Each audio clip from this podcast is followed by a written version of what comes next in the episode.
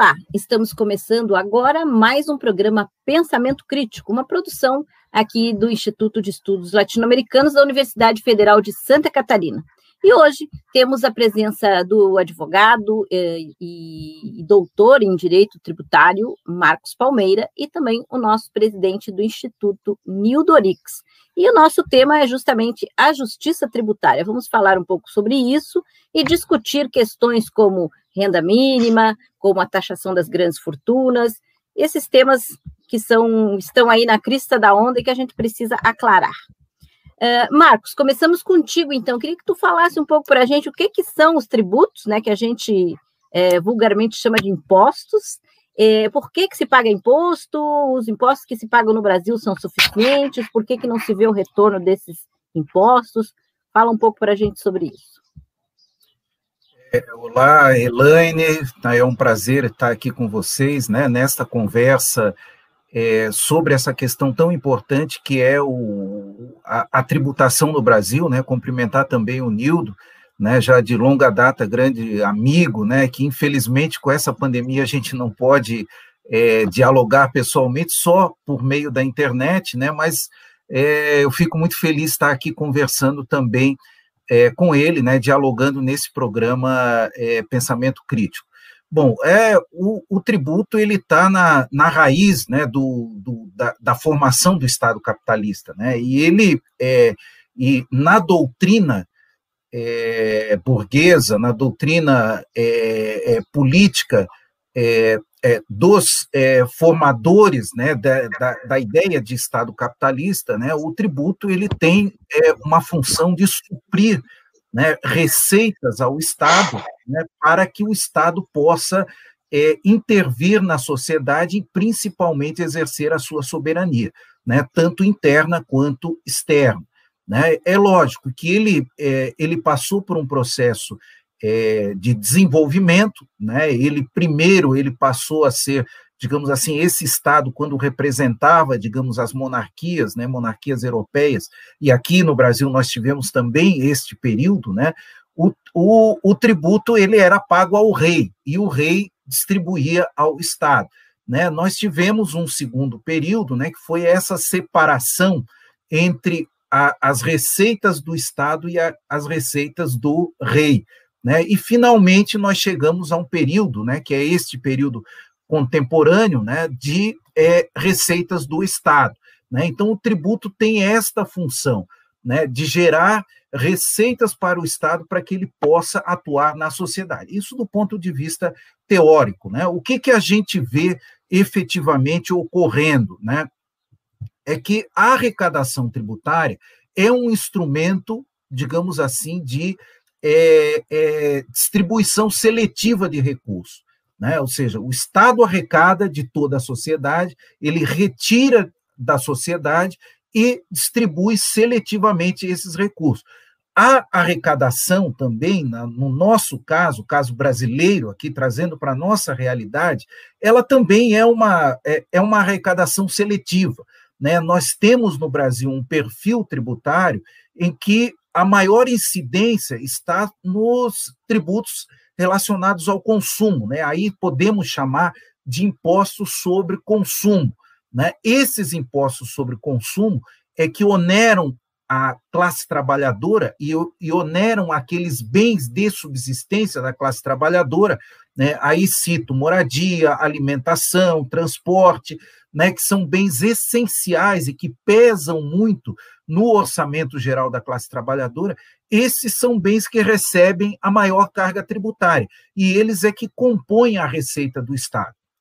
Né? E o Estado, recebendo essa receita, ele faz a sua distribuição seletiva. Né?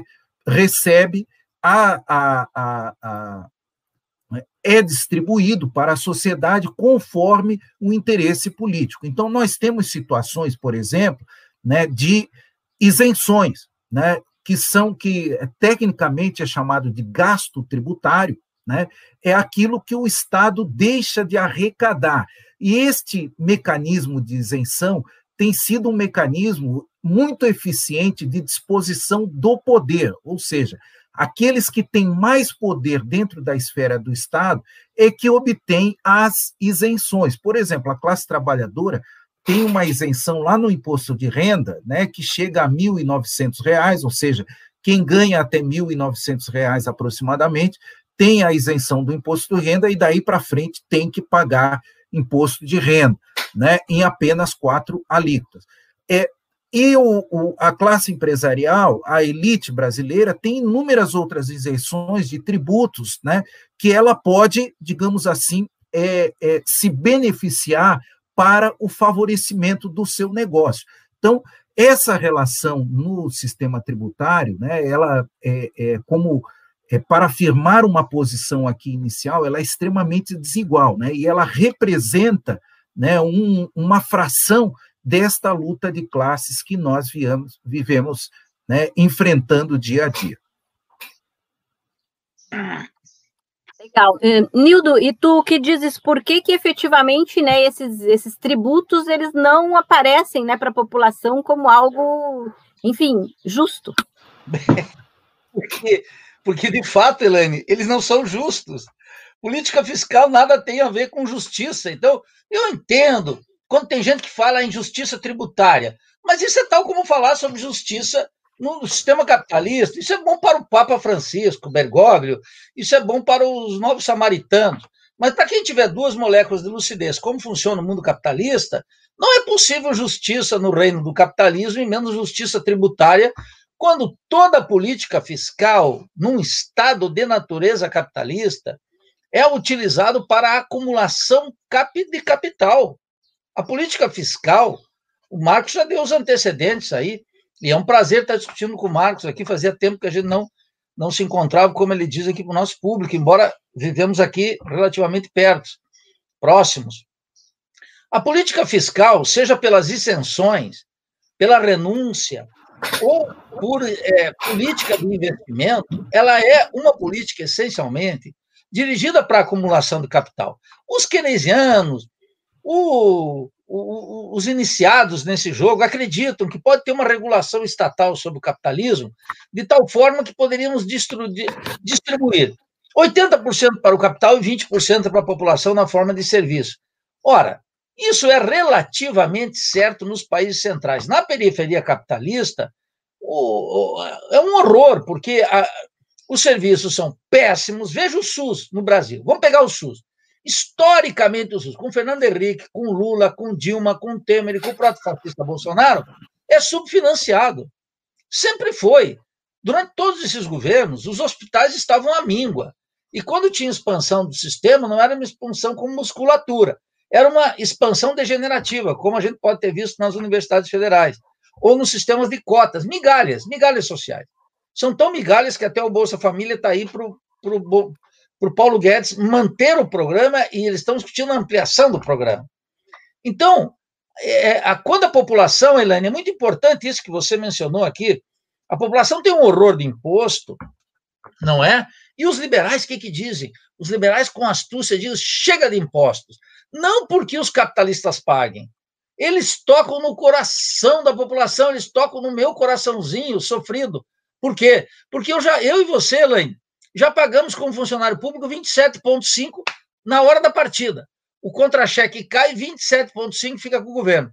E ele faz o quê? Ele põe no sistema da dívida. Ele não vai colocar aqui nos serviços públicos no meu bairro. Ainda que comparado com outros bairros, o meu aqui é um bairro relativamente atendido. Percebe como é que é? Então a população tem um horror, porque ela paga muito imposto, ela paga imposto no feijão, no arroz, na mandioca, na carne seca, ela paga imposto. E, relativamente, ela paga mais do que os ricos. É esse, esse, é, esse diagnóstico que o Marcos sabe com perfeição, porque ele é um especialista em direito tributário. Além de ser um homem de esquerda culto, ele, ele conhece, não é um especialista, o, o bárbaro moderno. Né? Então, é, ele, o Marx percebe a totalidade, por isso que ele já tem esse enfoque crítico. Não é porque ele viu ali no direito a, o assalto ao Estado, não, porque como ele sabe do assalto do Estado, ele vai lá e desdobra na, na, na, na política tributária. E não é necessário, Elaine, muito importante agora, dia 13 de outubro, a, a menos de um mês, o Fundo Monetário Internacional, olha aqui, eu vou ler para que não, não exista erro algum. Sabe o que eles decidiram? Eles decidiram sugerir, o Fundo Monetário está sugerindo, a cobrança de impostos progressivo para os indivíduos que eles chamam mais influentes. Eles não vão dizer a burguesia, eu estou dizendo a burguesia. E eles estão dizendo, incluindo aí, taxas para aumento de renda mais altas, para propriedades de luxo, ganhos de capital e fortuna. Observe, o Fundo Monetário, que não está cheio de bolivariano nem de comunista lá, não é? O Fundo Monetário é esse organismo é, é, terrorista em termos internacionais que administra e orienta os governos na periferia. Eles mesmos estão dizendo, Elaine, tem que cobrar um pouquinho. Mas isso é excepcional porque é um período de crise. Em seguida, no período de expansão das vacas gordas, o Estado benefator, o Estado bem-estar vai lá e suprime totalmente de rico e dá umas migalhas para os pobres. E a consciência ingênua acha que isso é bom. É, é esse o drama, né? Legal. Então a gente já começou o nosso programa dando esse panorama, né, sobre o que é a tributação, para que o pessoal possa compreender um pouco isso, e depois vamos entrar então em questões é, mais particulares, né, no próximo bloco. Então vamos falar justamente sobre o imposto é, das grandes fortunas. Segura aí.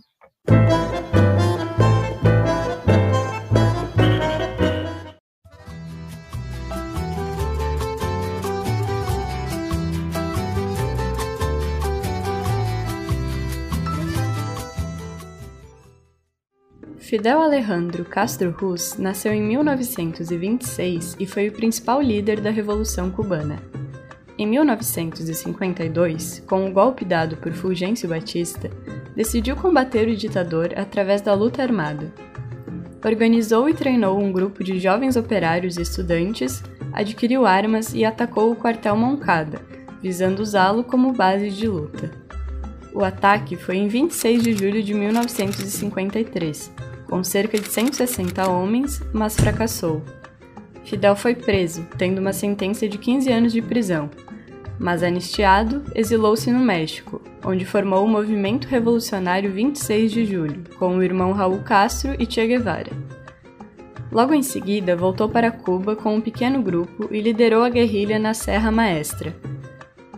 Após a vitória em 1959, foi escolhido como primeiro-ministro, em 1976, foi eleito presidente do país, afirmando o caráter socialista da Revolução Cubana. Fidel dirigiu o governo até 2008, sob forte oposição dos Estados Unidos. Ao todo, estima-se que a CIA realizou 638 tentativas de assassinato ao líder cubano. A agência falhou em tudo que tentou, pois Fidel morreu de causas naturais aos 90 anos em 2016. Em 1992, Fidel Castro recebeu o título de doutor honoris causa pela UFSC. Condene-me, não importa, a história me absolverá.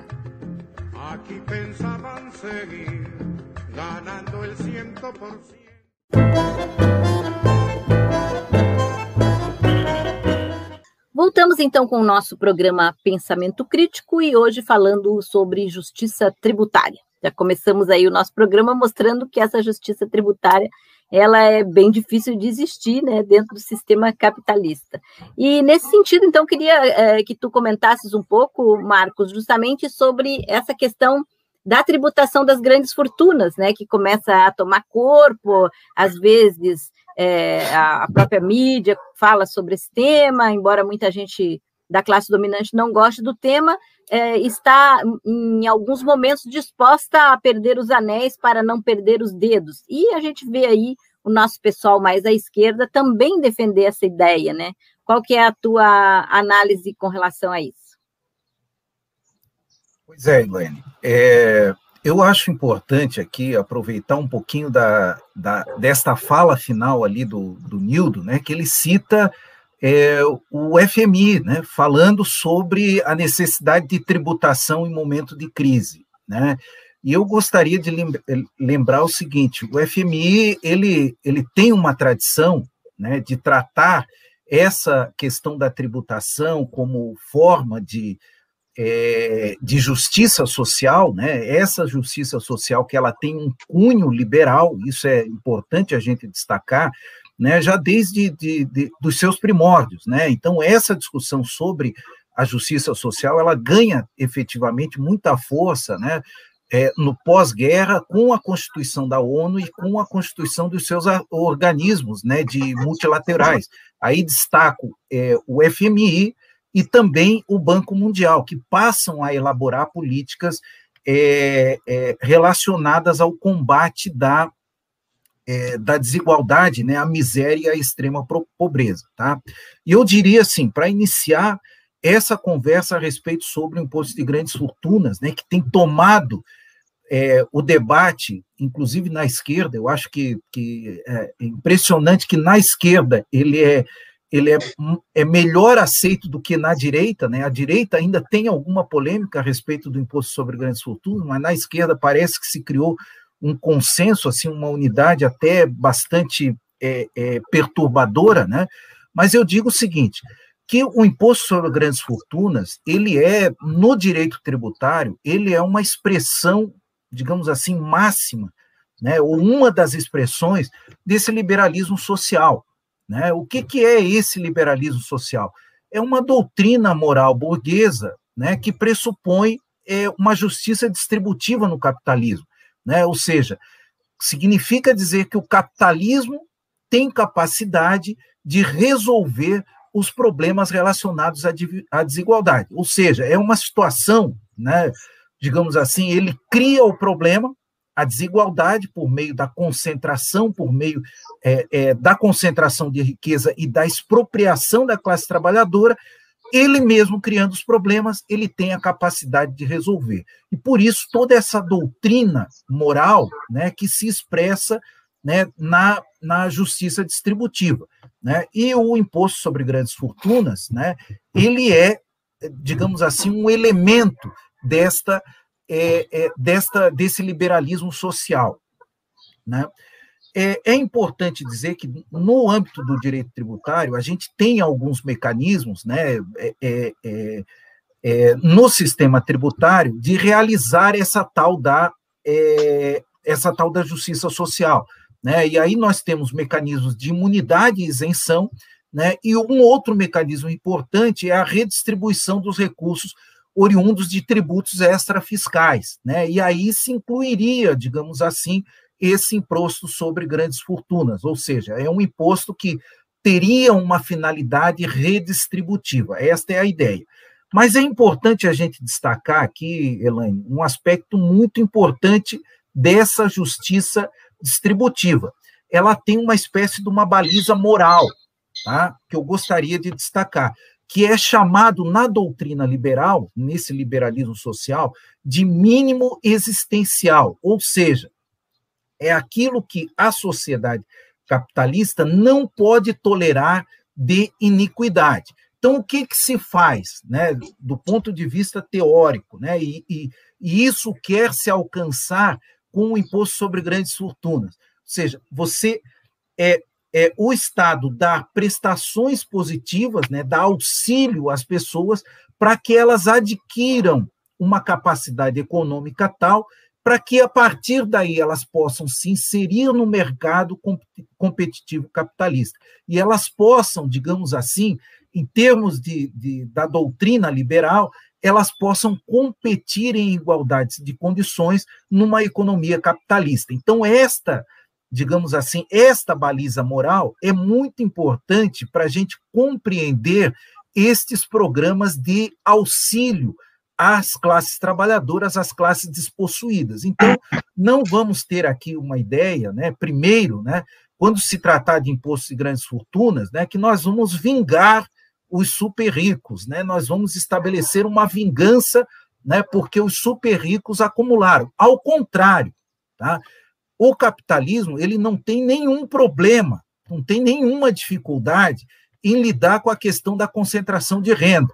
O que os capitalistas querem efetivamente é encontrar um instrumento jurídico e de ordem moral, inclusive, né, que possa legitimar a riqueza que eles adquiriram.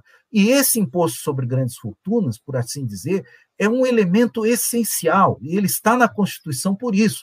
Né? E só lembrar quem apresentou o primeiro projeto para regulamentar o imposto sobre grandes fortunas foi o ex-presidente Fernando Henrique Cardoso, logo após a aprovação na Constituição de 88. Era senador, ele era senador. Era senador na época, né?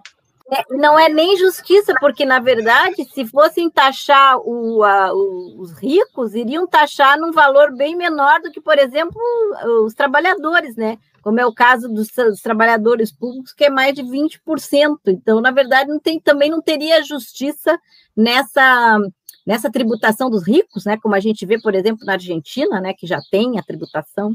Bem, olha só, eu quando você estava aqui, eu não estou aqui. É Estava buscando uma informação, porque quando o Marco falou aquilo, eu fui buscar esse negócio de, dos ricos. Lá nos Estados Unidos, é, tem um sujeito chamado Warren Buffett. Esse cara é um bilionário, 50 bilhões, multimilionário. E ele escreveu um artigo dia 15 de agosto, é, no Financial Times, dizendo, sabe o quê? Parem de mimar os ricos. Essa é a manchete do artigo. E ele está dizendo o seguinte: eu não pago imposto, eu queria pagar imposto. Ora, que, o que, que esse caso, que alguns pegam cosmeticamente, está dizendo? A natureza capitalista do Estado. Agora, quando esses governinhos, e o, o Marx falou de um social-liberalismo, eu digo que todos esses que praticam o social-liberalismo é, é a doutrina dominante no que eu chamo no liberalismo de esquerda. Então, veja, eles são incapazes. Quando a, a Cristina Kirchner tentou fazer uma escala móvel de tributação com a soja. Por exemplo, o que, que era? Se a, o preço da soja sobe na Bolsa de Chicago, que é lá que é, é medido isso, que é uma, uma chamada commodity, né? os abobados falam commodity, que é uma mercadoria, é, é, soja, soja, mineral que a gente exporta, que os países latino-americanos exportam, que a burguesia exporta aqui.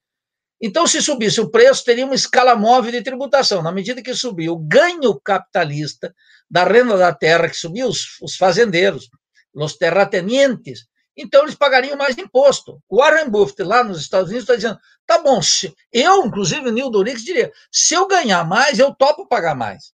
O problema é que eu, como assalariado, eu ganho pouco e a gente tem que conquistar o salário nas greves. Não é o caso do Warren Buffett nem dos fazendeiros argentinos.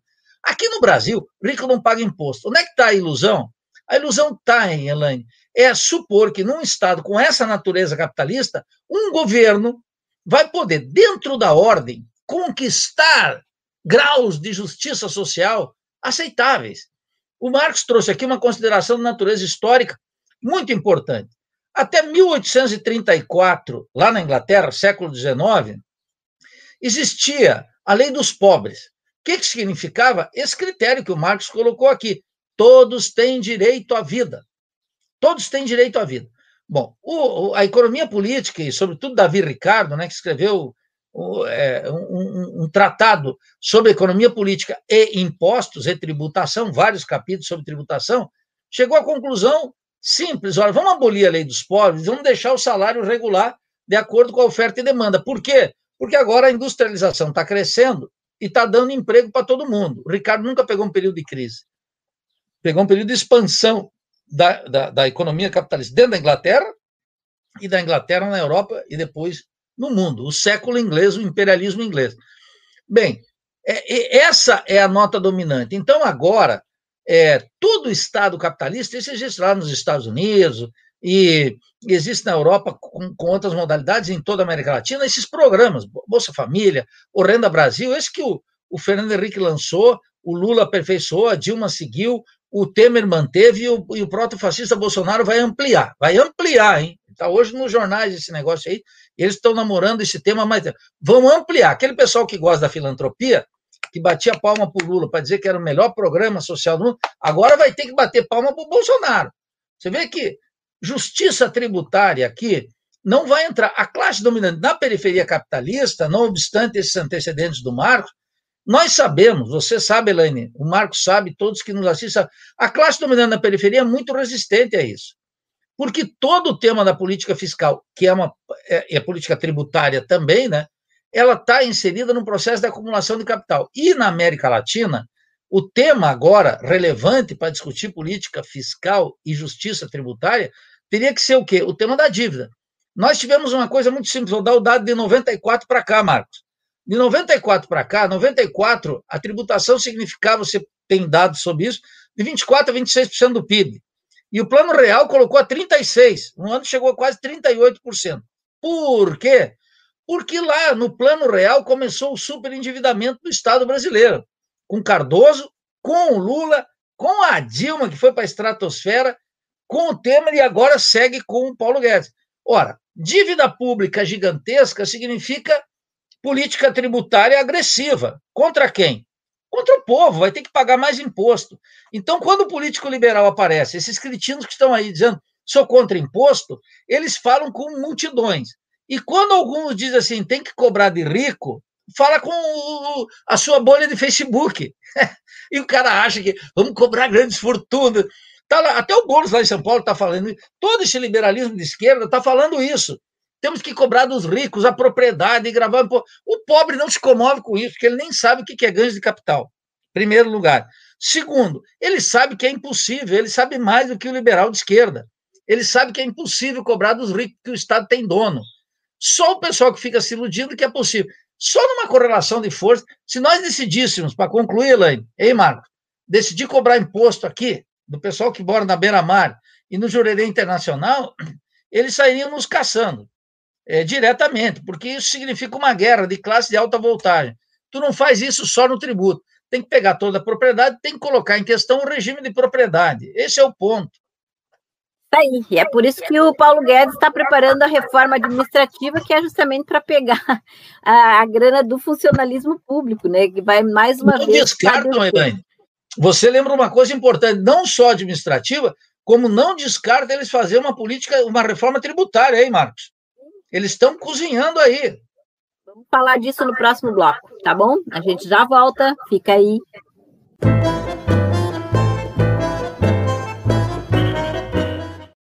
Voltamos então com o nosso programa Pensamento Crítico, hoje falando sobre justiça tributária.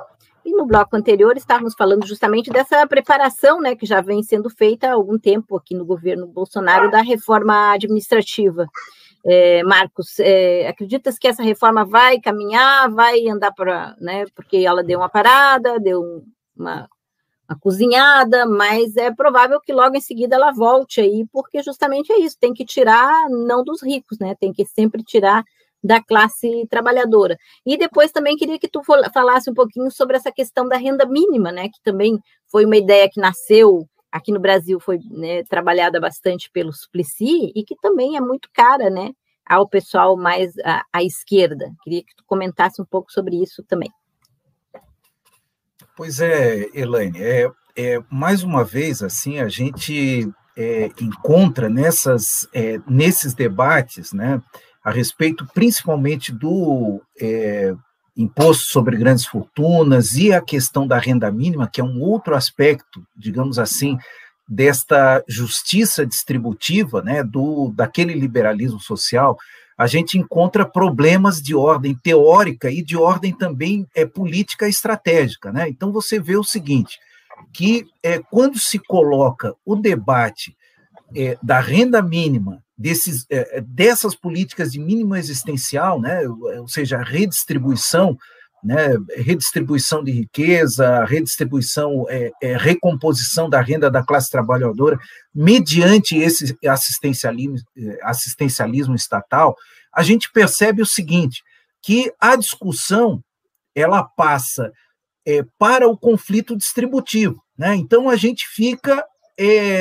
imaginando né, perspectivas dentro do capitalismo do tipo é, estado de bem-estar social. Nós ficamos imaginando que esse é, uma, é um horizonte possível na periferia do capitalismo, né, um estado de bem-estar social, né, esquecendo que a realidade europeia, né, onde foi instalado isso, e os Estados Unidos, por exemplo, onde, de certa forma, podemos dizer que teve um, um, um, welfare state, né, eram realidades econômicas muito diferentes, né, e eram países que tinham uma tradição imperialista, né, muito diferente aqui da periferia do sistema capitalista. Outra coisa, e a gente acaba esquecendo, né, focando o nosso pensamento no conflito distributivo, a gente acaba esquecendo no conflito produtivo, né, nas relações capital-trabalho e na luta de classes. A gente acaba esquecendo isso que é um elemento importante para a nossa estratégia de luta, para a estratégia de luta da classe trabalhadora.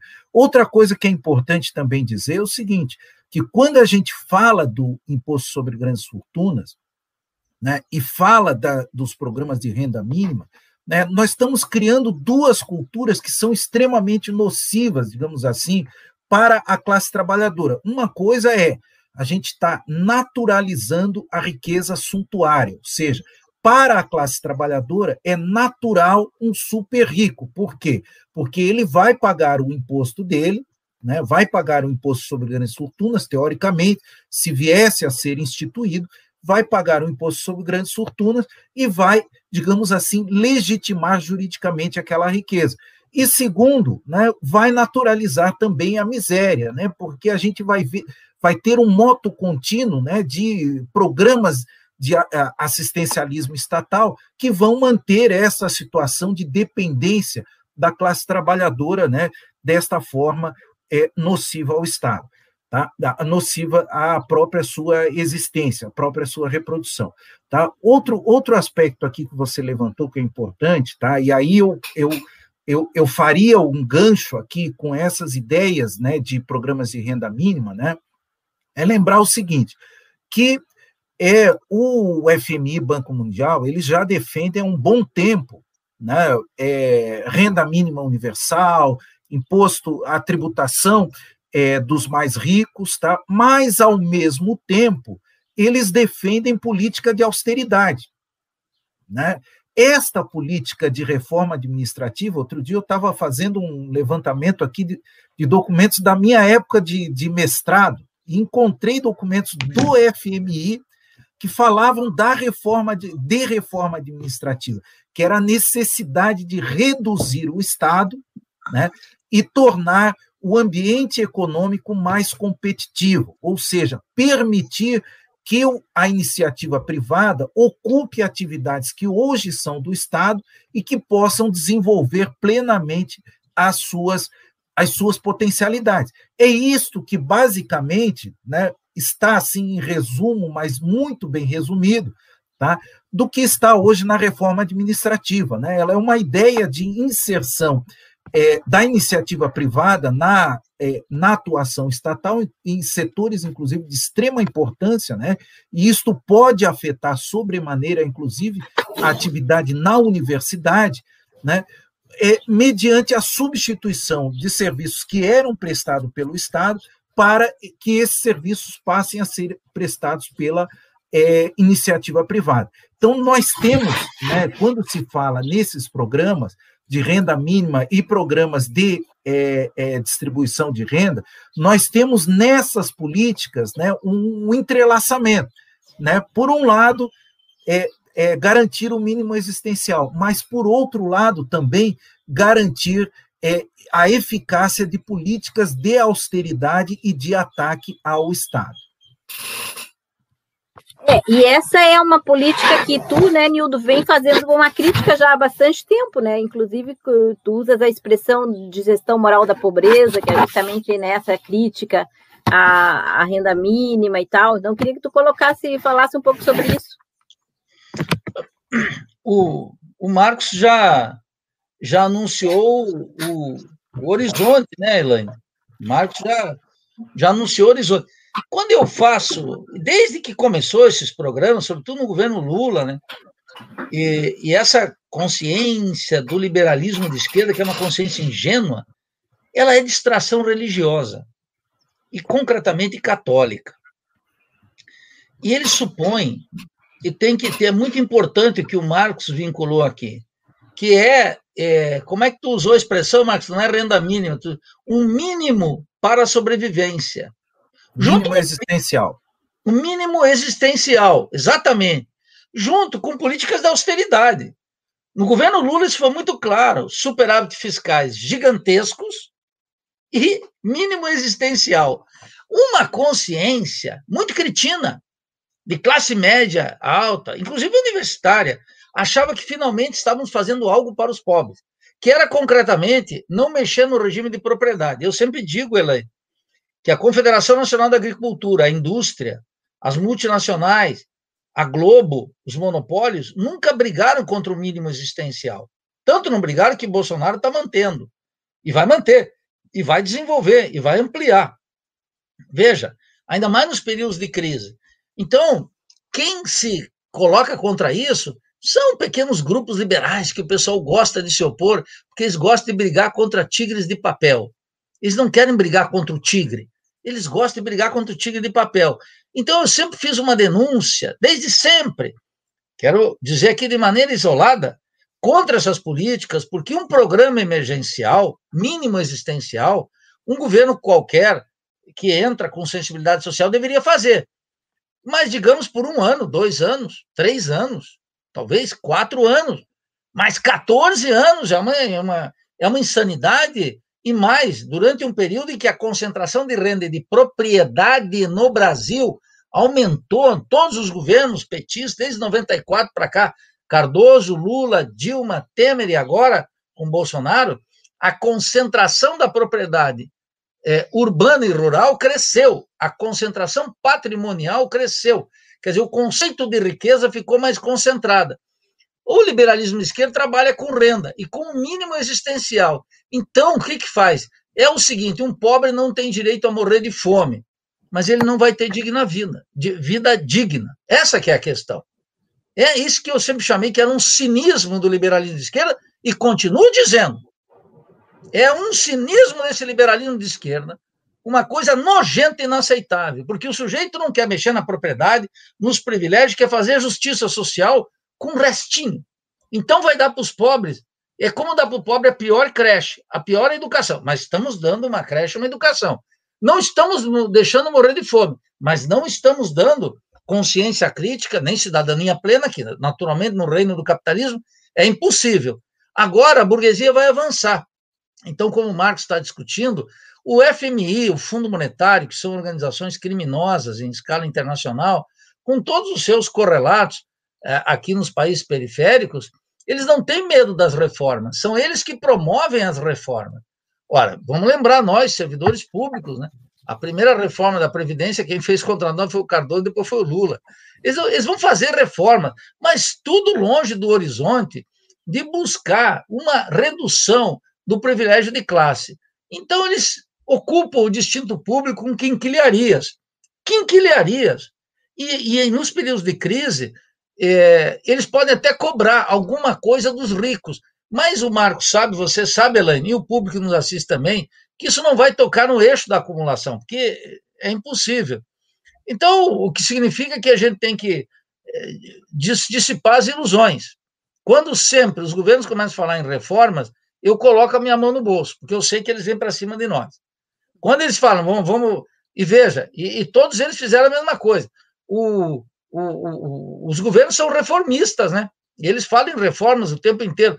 Eu, quando o sujeito diz que vai dar um trato republicano, eu já fico armado até os dentes, porque eu sei que a república não é nossa. A república tem dono. E a gente tem que se cuidar disso. Falar das mas, saídas, então, no próximo bloco. É, mas o liberalismo de esquerda, tu sabe, Helene, ele não perde a linha, né? ele é desinibido, ele leva fumo e, e ele continua fazendo graça.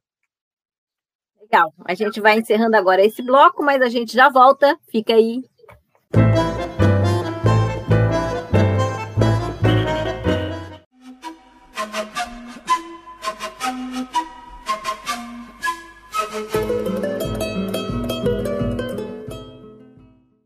a discussão sobre o tema dos recursos naturais é essencial para a realidade latino-americana.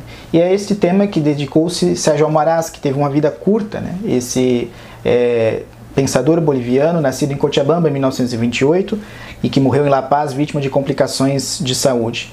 Ele que estudou na Faculdade de Ciências Jurídicas e Sociais da Universidade Maior de San Andrés e foi militante também do Partido Comunista da Bolívia até 1954. Sérgio Amaral dedicou duas de suas obras ao tema dos recursos naturais, sendo ela o petróleo em Bolívia e ele poderia ir la caída. Essa primeira discutindo o tema do petróleo e é uma das referências na discussão sobre o petróleo, tanto na América Latina quanto no caso boliviano. A segunda, ele poderia la caída, discute o tema do estanho, o estanho que era uma das principais riquezas da Bolívia no começo do século XX. A Bolívia que tinha inclusive Simão Patim, um dos maiores milionários do mundo, que tinha uma riqueza inclusive maior do que do Estado boliviano. Além dessas duas obras dedicadas ao tema dos recursos naturais, Sérgio Almaraz tem uma terceira, que foi publicada apenas após a sua morte, chamada Requiem para uma República. Sérgio Almaraz vai discutir o tema da Revolução Boliviana de 1952. Após sair do Partido Comunista da Bolívia em 54, ele se aproxima do MNR, o Movimento Nacional Revolucionário, mas sempre com críticas aos caminhos que vão tomando a Revolução Boliviana. Neste livro, ele faz uma crítica ao processo revolucionário boliviano, mostrando as concessões que foram realizadas ao imperialismo eh, estadunidense e os descaminhos do processo revolucionário. Sérgio Amaraz, um autor essencial para discutir a Bolívia e os recursos naturais na América Latina.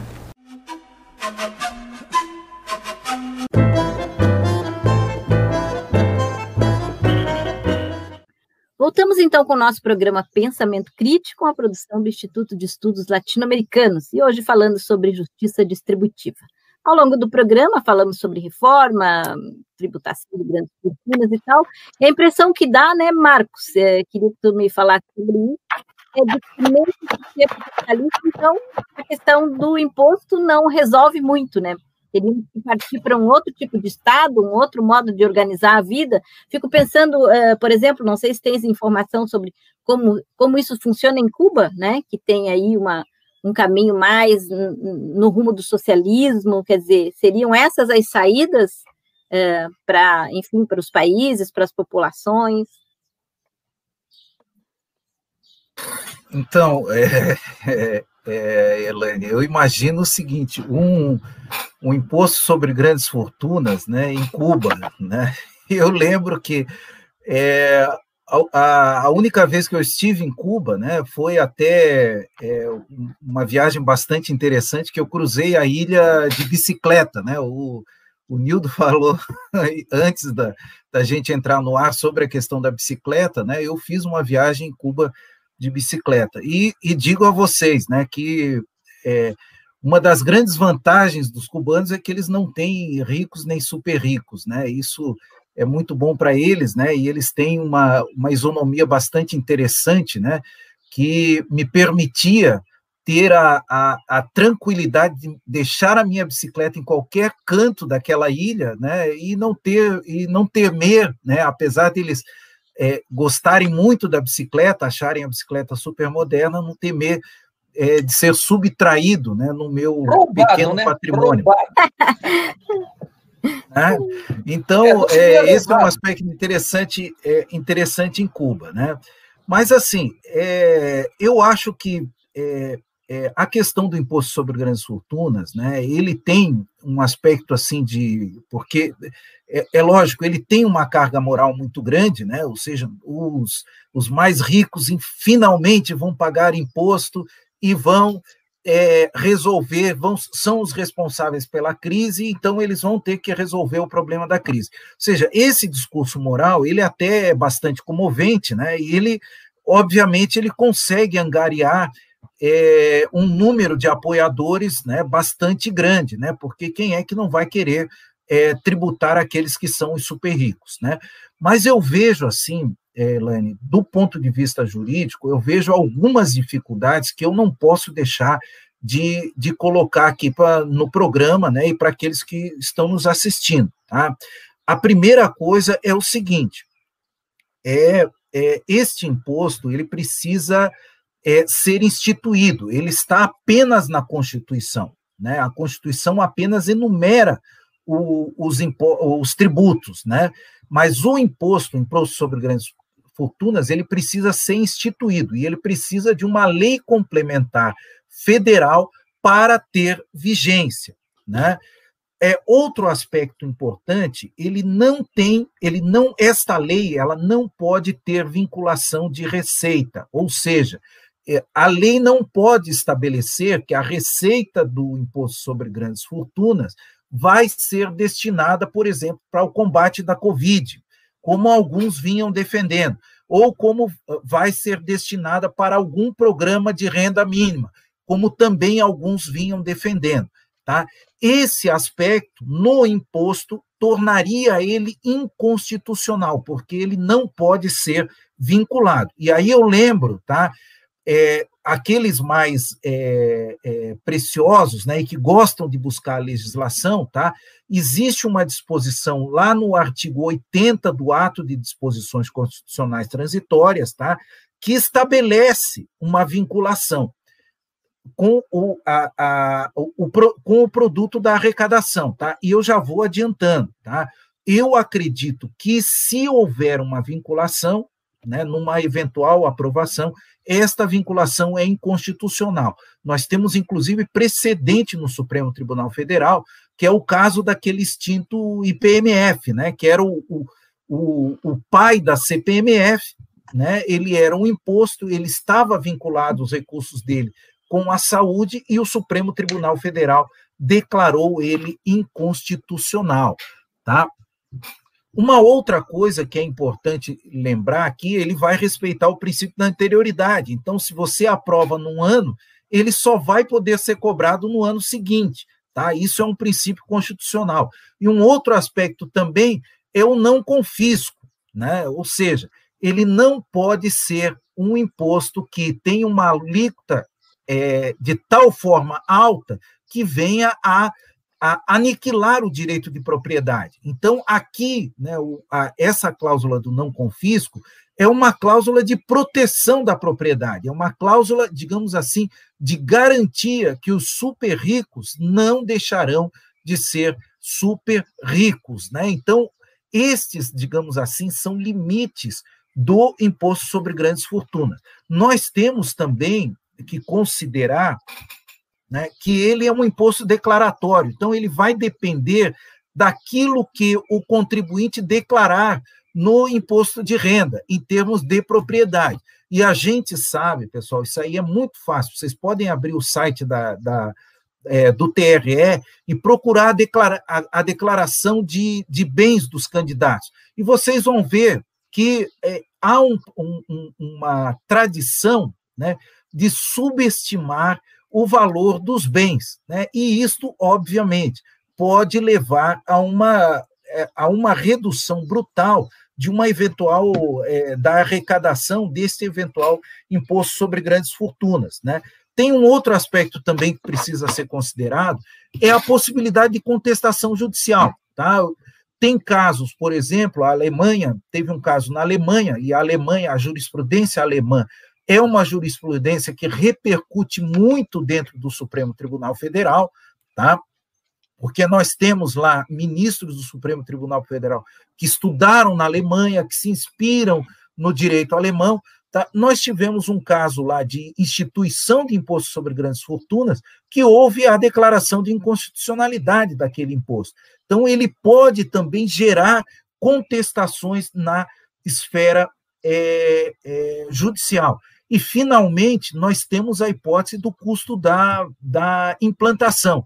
Então, assim, para o Estado capitalista, é mais fácil para ele, né, do ponto de vista funcional, ele tributar o consumo e tributar a classe trabalhadora, ele manter este sistema, que é o que está embutido na reforma tributária, tá? A reforma tributária é aquela reforma do Tomaso de Lampedusa, né, que dizia no Leopardo, ou seja, muda as coisas, mas continua tudo como está, né? Esta é a proposta de reforma tributária que está lá no Congresso, né? Então, para o Estado capitalista, né, este Estado que é, de, que é dominado por uma classe, é mais interessante tributar o consumo do que se inserir numa ideia de tributação de grandes fortunas, com todos esses problemas que a gente encontra no imposto sobre grandes fortunas. É, e um, mas um dos elementos que é importante salientar é que as pessoas, enfim, enquanto não vem um novo sistema, as pessoas precisam ter estradas para, enfim, circular, precisam ter os serviços públicos e tal. Então, talvez por isso que esse liberalismo de esquerda, né, Nildo, é, continue caminhando por essa estrada, quer dizer, não tem coragem de, de dar um passo mais adiante, né? Buscar, por exemplo, a Revolução Brasileira e prefere esse tipo de caminho, né? E que a gente sabe, como o Marcos muito bem explicou agora, aonde vai dar, quer dizer, para no sistema capitalista os ricos sempre terão mais vantagens. Bom, Elaine, não vai acontecer tributação de rico nenhum no Brasil. Vamos deixar claro. Só um idiota de pai, mãe, quarteirão para pensar que os ricos serão tributados no Brasil.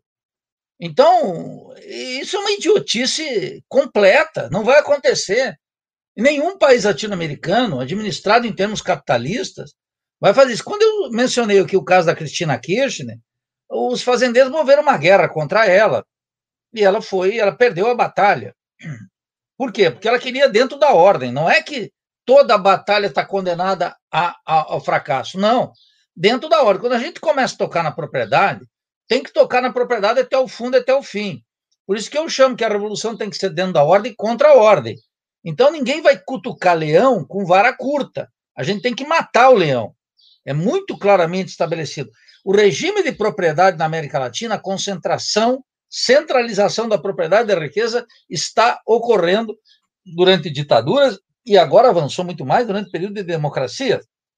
Além disso, tem uma internacionalização da propriedade.